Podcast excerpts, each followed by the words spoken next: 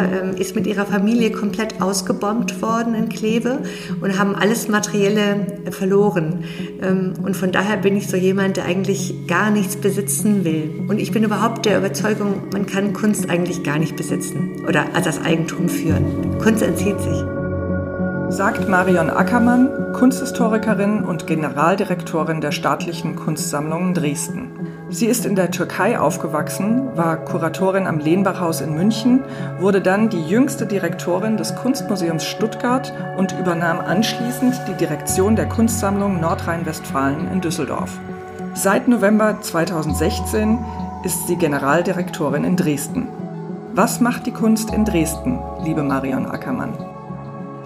Die Kunst ist in Dresden ja schon immer tief verankert gewesen, seit Jahrhunderten. Das, das ist äh, natürlich ein sehr weit gefasster Kunstbegriff. Also hier gehört auch die Schatzkunst dazu, die angewandte Kunst, ähm, aber natürlich auch die zeitgenössische Kunst. Dresden war immer auch ein Ort der, der Streitkultur, der Moderne, ähm, sehr polarisierend, immer schon.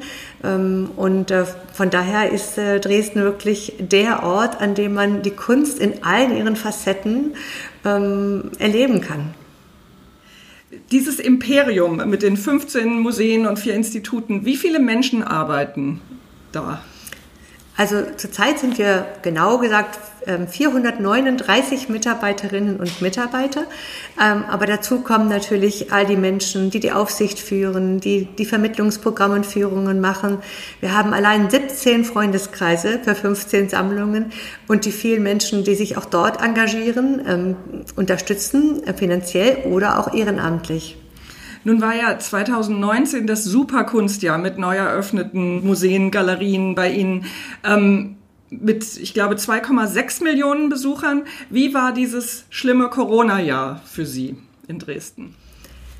Ja, das war in der Tat so ein, sozusagen ein richtiger Absturz aus einem unglaublichen Höhenflug. Also wir hatten das Rekordjahr eben 2019 mit 2,6 Millionen Besuchern und dann ging es in ganz Dresden und überhaupt in der ganzen Region unglaublich intensiv schon im Januar los. Januar, Februar, ein, auch ein internationaler Tourismus, sehr, sehr viele Menschen aus den osteuropäischen Ländern. Und äh, wir hatten die Wiedereröffnung der alten Meister ähm, nach sechs Jahren, äh, sieben Jahren fast Sanierung. Ähm, und dann zwei Wochen danach der, der Lockdown. Das war schon, ähm, dieser Bruch, dieser Abbruch war schon sehr, sehr hart zum absoluten Stillstand. Wie lange sind denn Ihre Museen erstmal geschlossen geblieben? Also das war ja interessant, dass weltweit die Museen fast alle an den gleichen Tagen geschlossen haben. Wir waren aber die Ersten, die wieder mit eröffnet haben. Also die, bei den alten Meistern haben wir es gewagt, schon Mitte Mai. Ähm, und ähm, in der New York Times war ähm, äh, das Bild von, von unserem Kranach, Adam und Eva, mit Mundschutz zu sehen zur Wiedereröffnung. Und das hat auch von Anfang an gut funktioniert bei uns. Sie sind ja durch diese Krise jetzt auch ähm, sehr stark durchgegangen und haben gleich von Anfang an Initiativen ergriffen, 50 Museumsdirektoren zu einer digitalen Konferenz eingeladen. Sie sind Kunsthistorikerin, Kulturmanagerin, Krisenmanagerin. Drei Berufe in einem. Für, welche, für welchen schlägt das Herz am meisten? Also ähm, zur Rolle der Kunsthistorikerin habe ich mich ja bewusst entschieden. Ähm, zur Krisenmanagerin bin ich geworden und habe entdeckt, dass ich das ganz gut kann, dass ich das einfach, dass ich funktioniere im Moment der Krise. Und ähm, den Begriff Kulturmanager, den mögen wir ja eigentlich nicht so gerne, aber natürlich ähm, sind es Hardcore-Management-Aufgaben, so dass ich ja der Überzeugung bin, ähm, dass ähm, man oder ich auch vielleicht ohne weiteres mal wechseln könnte mit der Managementaufgabe eines ganz anderen inhaltlichen Bereiches. Weil manche Fragestellungen wiederholen sich, ob sie ein Unternehmen wie ich weiß nicht, Siemens, Henkel oder ein Museum leiten. Es gibt äh, vergleichbare Punkte, die immer wieder auftauchen. Und ähm, alle, in allen drei Bereichen äh, habe ich meine eigenen Netzwerke, auch mit, gerade auch mit vielen Frauen. Und es ist sehr interessant, wie sich alles eigentlich überschneidet und gegenseitig befruchtet. Also ich, ich könnte keine dieser Rollen missen. Unter welchen Voraussetzungen könnten Sie sich vorstellen, die Stiftung Preußischer Kulturbesitz zu leiten? Oh. das, also erstmal muss man, da wo man ist, ist man ganz mit ganzem Herzen. Sonst kann man sowieso seine Arbeit nicht machen. Also da halte ich es mit Hugo von Hofmannsthal. Was ist der Mensch, dass er Pläne macht? Aber natürlich muss Berlin reformiert werden. Ähm, es, es sind Dinge, die, die auch die, meine Kollegen dort ja sehen, die alle sehen. Ähm, Strukturen, die meines Erachtens noch zu stark aus dem 19. Jahrhundert im Grunde vom preußischen System bestimmt sind, ähm, die es fast, also die es jedem einzelnen Individuum unmöglich machen, wirklich was Großes zu leisten, weil die Räume für die, für die Kreativität nicht da sind. Es wird einfach erstickt in den Strukturen. Und ähm, da muss irgendwie ein großer Befreiungsschlag erfolgen. Ähm, aber ich vielleicht nicht unbedingt so, wie es in einem Gutachten äh, beschrieben worden ist, weil in einem Gutachten ist eigentlich ja ein relativ traditionelles Modell dargestellt, dass die Sammlungen sich wieder stärker sortieren sollten. Also da das Archiv und die Bibliothek und da das Museum. Ähm, das ist ja gerade das, was wir zum Beispiel in Dresden davon profitieren, dass wir dieses Ineinandergreifen der verschiedenen Bereiche haben. Und jeder weiß heute, dass in dem Miteinander von Archiv und Museum äh, die innovativsten äh, Projekte entstehen. Also die Trennung kann es nicht sein. Ähm, also man muss eigentlich ein wilderes Modell äh, denken, was, was diese stärkere Verzahnung möglich macht, um, um die Kreativität zu befördern. Aber vielleicht nicht so hierarchisch oder vielleicht auch nicht so stark mit der Politik verknüpft. Ähm, aber ich glaube, grundsätzlich ist etwas, was ähm, man, man hatte als Grundhaltung, vielleicht ist es auch ein bisschen das Hauptstadtproblem, ähm, dass man alles richtig machen wollte. Also das Humboldt-Forum sollte der Ort sein in Deutschland, Europa, international, wo man alles richtig machen wollte. Das ist vielleicht auch ein deutsches Problem. Und wenn man dagegen mal das setzt, was William Kentridge in Südafrika geschaffen hat, dieses schöne Projekt The Room for the Less Good Idea ähm, also Möglichkeiten zu geben, wo man, wo man sich entfalten kann, aber auch scheitern kann und darüber überhaupt die Zukunft neu denken kann. Ich glaube, das bräuchte Berlin viel mehr. Sie waren ja vorher in Nordrhein-Westfalen, Sie waren in Stuttgart, jüngste Museumsdirektorin damals. Welche Herausforderungen bringt Dresden, speziell Dresden, und wie begegnen Sie diesen?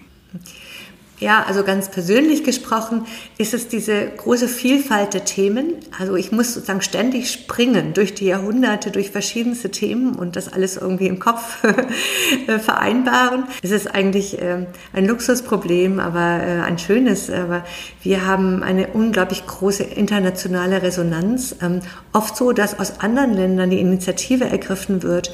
Ähm, und es ist aber natürlich, wenn Sie einen 360-Grad-Blick haben in die Welt und von Projekten mit Indien bis Vereinigten Arabischen Emiraten, bis China, bis Moskau, bis überall etwas machen und beginnen, ähm, sehr, sehr viel. Und das dann doch eigentlich mit einem doch relativ begrenzten Team wiederum. Und das ist eigentlich so eine Herausforderung, die jeden Tag aufs Neue zu bewältigen mhm. ist. Wie sieht Ihre Tagesroutine aus?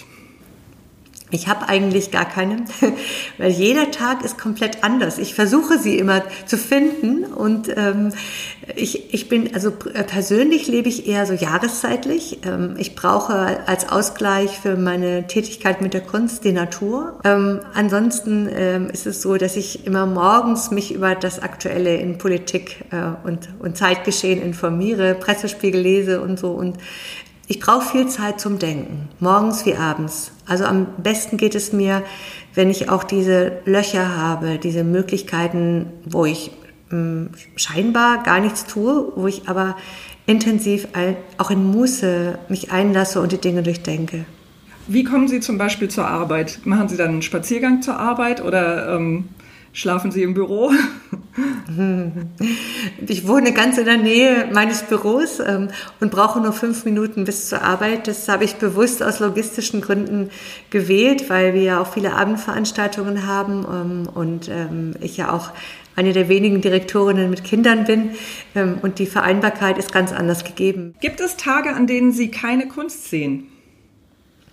Ja, ähm, ich brauche diesen Entzug also vor allem ist natürlich Digital Detox wichtig, dass man sich von den Medien ähm, trennt.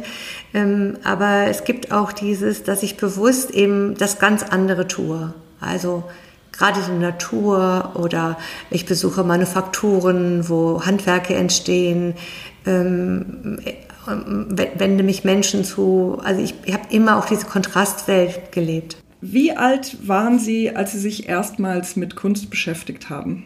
Also meine ähm, kunstbesessene Mutter hat mich, ich glaube, schon als Baby überall hin mitgeschleift. Von daher glaube ich sehr, sehr jung. Also das heißt, Sie haben so in Erinnerung, dass Sie Museen besuchen als kleines Kind schon? Ja, also meine, meine frühesten Erinnerungen an Kunst ähm, beziehen sich dann auf die Zeit in der Türkei. Ich bin mit zwei Jahren, sind wir, als ich zwei Jahre alt war, sind wir in die Türkei umgezogen, nach Ankara.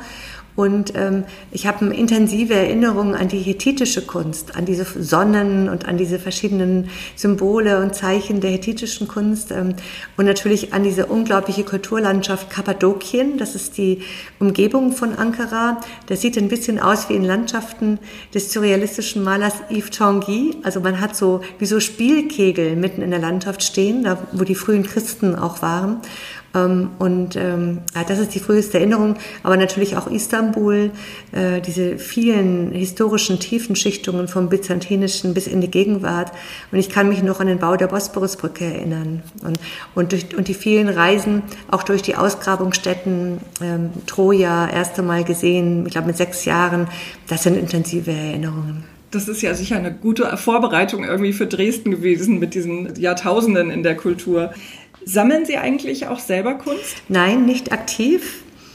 Ähm, also ich habe ähm, in, früheren Jahren mal Künstlerinnen und Künstlern etwas abgekauft, um sie ein bisschen zu unterstützen.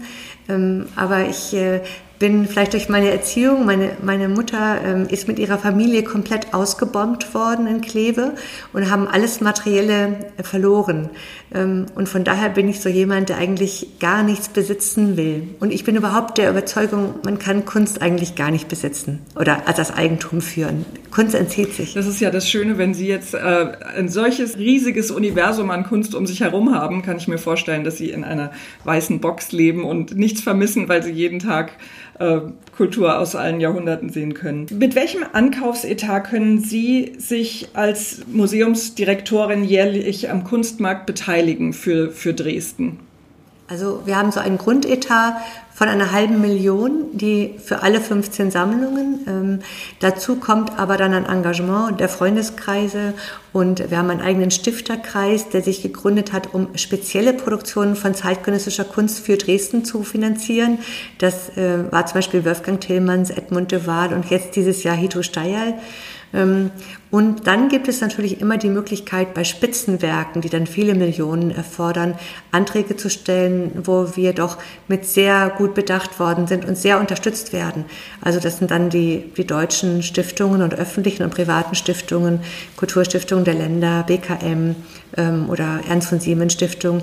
Und dann gelingt es uns doch auch ähm, von Zeit zu Zeit mal richtig große Werke wie den Mars von Gian Bologna ähm, oder ein Werk der Brücke-Künstler für das Albertinum zu erwerben. Ähm, Sie haben ja auch sehr erfolgreich Sammlungen, äh, ganze Sammlungen für Dresden akquiriert. Wie, wie ist Ihnen das gelungen? Ich meine, das sind ja auch Menschen, äh, Marzona, Erika Hoffmann, bei denen man erstmal an Berlin gedacht hat. Aber nein, jetzt gingen die nach Dresden. Wie haben Sie das gemacht? Also ich, ich denke, es ist eine Mischung aus der Reputation, also der Institution, an die es geschenkt wird, vielleicht auch der eigenen Reputation. Es ist immer eine sehr persönliche Geschichte, muss man sagen. Also die Person, die die Institution leitet, hat diesen persönlichen Kontakt zu den Sammlern. Anders geht es einfach nicht. Und das Dritte ist der, schon auch der Ort, äh, die Region innerhalb Deutschlands, diese Aufgeladenheit mit Geschichte, ähm, auch der Entzug von äh, moderner und zeitgenössischer Kunst durch die Wechselfälle der Geschichte, den Nationalsozialismus, die Teilung Deutschlands, ähm, äh, das doch auch Sammler, Sammlerinnen ähm, inspiriert hat, dann dort etwas hinzugeben, wo der Bedarf so hoch war. Und vielleicht ähm, als letztes noch, ähm, äh, dass ich natürlich auch ähm, so Freude hatte, dann mit den Sammlern zusammen ähm, auch ein Unkonventionelles zu entwerfen. Also, dass, dass sie gespürt haben, dass da Raum ist für die eigene Imagination und wir auch ein bisschen was Verrücktes vorhaben. Wie erleben Sie den Kunstmarkt? Ja, also ich habe ihn in meiner ähm, Zeit ähm, im, im, Rheinland zum Beispiel als zunehmend eigentlich bedrohlich in seiner unglaublichen Macht empfunden. Ähm, es war kaum möglich, trotz aller meiner Bemühungen, diese Trennungen ähm, zwischen öffentlichen Institutionen und Kunstmarkt in der, finde ich, gebotenen Sorgfalt herzustellen. Es gab zum Beispiel eine Ausstellung, die wir kuratiert haben und die dann komplett in die Gagosian-Galerie übernommen wurde und dort verkauft wurde. Ähm, also das fand ich sehr, sehr schwierig. Im Moment allerdings durch die großen äh, wirtschaftlichen, ökonomischen Probleme, durch die Corona-Krise äh, spürt man natürlich auch den Verlust jetzt von Verkaufsmöglichkeiten für Künstlerinnen und Künstler. Und das ist eine genauso große Bedrohung. Und wir merken, dass in Dresden, wo kaum Galerien überlebt haben und die, die es gibt, sehr, sehr kämpfen müssen, ähm, dass zum Beispiel einfach die Plattformen fehlen, für den ganzen tollen Nachwuchs an Künstlern schon mal frühzeitig die ersten Schritte zu gehen. Ähm, also ja, es ist äh, beides äh, ist nicht gut. Die Übermacht äh, wie die wie die Schwäche des Kunstmarktes. Vielleicht ist aber diese Krise auch eine Chance, den Kunstmarkt noch mal ganz neu zu denken. Ich persönlich bin ja nicht so überzeugt von Messen. Ähm, zum Beispiel wir ähm, Leiter von öffentlichen Institutionen, wir gehen normalerweise nie auf Messen, weil wir direkt über die Galerien oder bei den Künstlern kaufen. Vielleicht gibt es ähm, in Zukunft noch mal ganz andere Modelle. Wobei ich glaube, das Digitale ist es auch nicht ähm, da muss sich vermutlich der Kunstmarkt auch neu finden und definieren. Aber es ist auch eine Chance. Ja. Also ich glaube, dass so Modelle wie Gallery Weekend gibt es ja in Leipzig, in Berlin und in vielen anderen, also Stuttgart, überall, Wien, ähm, solche Formate, ähm, die so vielleicht fast ein bisschen Messecharakter haben, die aber in den Galerien selbst stattfinden, dass das bestimmt noch mehr ausgebaut wird. Da bin also. ich auch überzeugt von. Also es ist schon diese Mischung aus gesellschaftlichem Ereignis, kuratierten thematischen Zuspitzungen, die auch was mit der Zeit zu tun haben, ähm, auch einer gewissen Wildheit. Ja? Also nicht nur die ähm, kleinen, äh, kompatiblen äh, Wohnzimmerformate, die auf manchen Messen dann speziell von Künstlern hier angeboten werden über die Galerien, das hat sich irgendwie, glaube ich, das ist vorbei. Ähm, sondern diese Mischung, dass, dass man auch ähm, eine Diskursivität hat und, und gleichzeitig aber auch die Möglichkeit hat zu erwerben für großes und für kleines Geld, da könnte ich mir vorstellen, dass sich neue Formate stärker entwickeln werden. Ja, ähm, gibt es Werke von Künstlern, Künstlerinnen aus der Gegenwart oder der Kunstgeschichte der, oder Oper oder Theater, Architektur, was Sie im Moment besonders inspiriert? Hm, ich finde die, die, Frage gar nicht so einfach, weil ähm, natürlich ist man jeden Tag eigentlich gibt es Dinge, die einen irgendwie berühren oder anstoßen. Ich bin im Moment unglaublich neugierig darauf, was die Krisenzeit hervorgebracht hat und hervorbringen wird und ähm, erfahre da immer mehr von Positionen. Also Prinz Golem zum Beispiel, die waren in der Villa Massimo quasi eingeschlossen Monate und habe schon gehört, dass da ganz viele neue Produktionen von Künstlern entstanden sind. Ähm, ich habe Gerhard Richter besucht und der war höchst aktiv in der in der Zeit äh, der Klausur äh, durch die Corona-Bedingungen und hat unglaublich tolle Zeichnungen gemacht, also mit die schönsten Werke, die ich von ihm kenne. Ähm, und so bin ich gerade auf Erkundungstour was ist eigentlich zwischen März und Juni ähm, so entstanden? Da bin ich auch sehr, sehr gespannt, weil gerade große Krisen sieht man, man sieht es ja nicht sofort. Also ähm, auch gerade das, was jetzt im Verborgenen entstanden ist. Ich bin auch gespannt.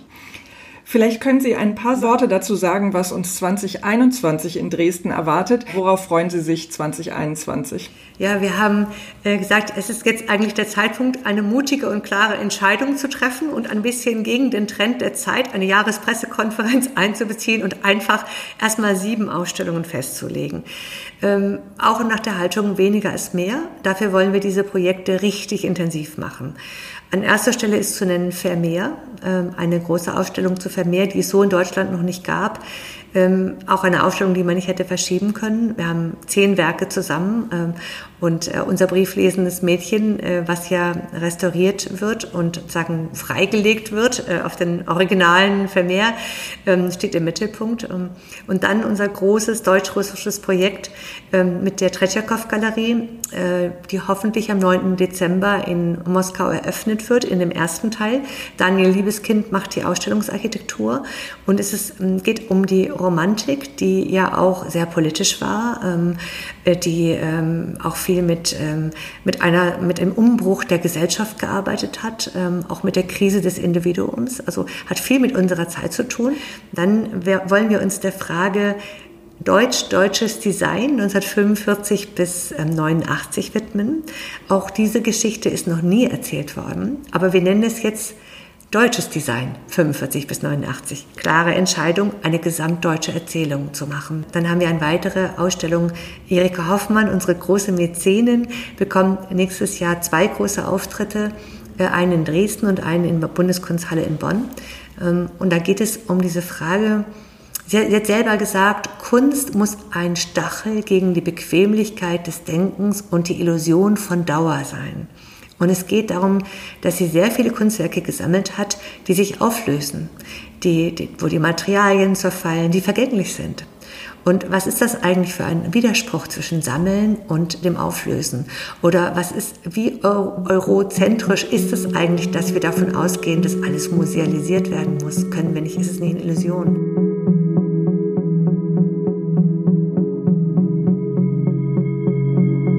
Wenn Sie eine Zeitreise machen könnten, wohin und in welche Zeit würden Sie reisen? Also ich denke schon, das Berlin der 20er Jahre, das hätte mich, so wie es von Erich Kästner im Fabian beschrieben wird, hätte mich sehr interessiert.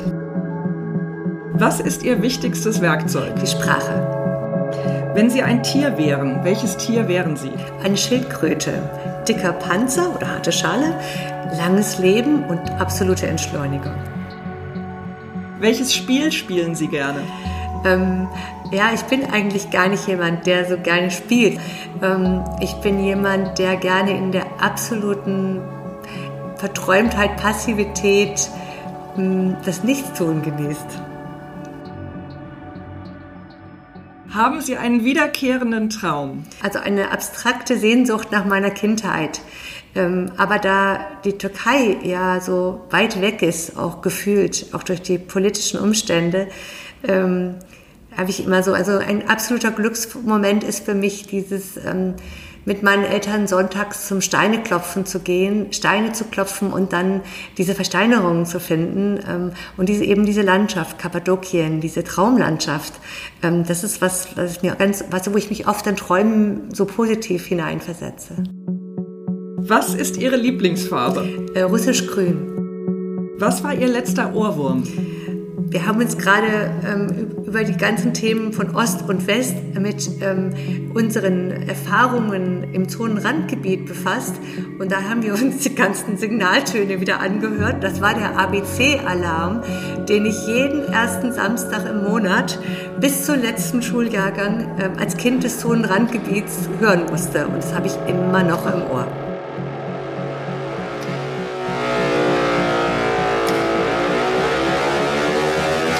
Zu welchem Thema würden Sie gern mal eine ganze Ausgabe der Weltkunst lesen? Ähm, gerne ähm, zum Thema des unbekannten Meisterwerks oder der unbekannten Meisterwerke. Können Sie eine große oder kleine Lebensweisheit mit uns teilen? Ja, ich, ich liebe ja ähm, dieses Zitat von, von Beckett. Ever tried, ever failed, no matter. Try again, fail again, fail better.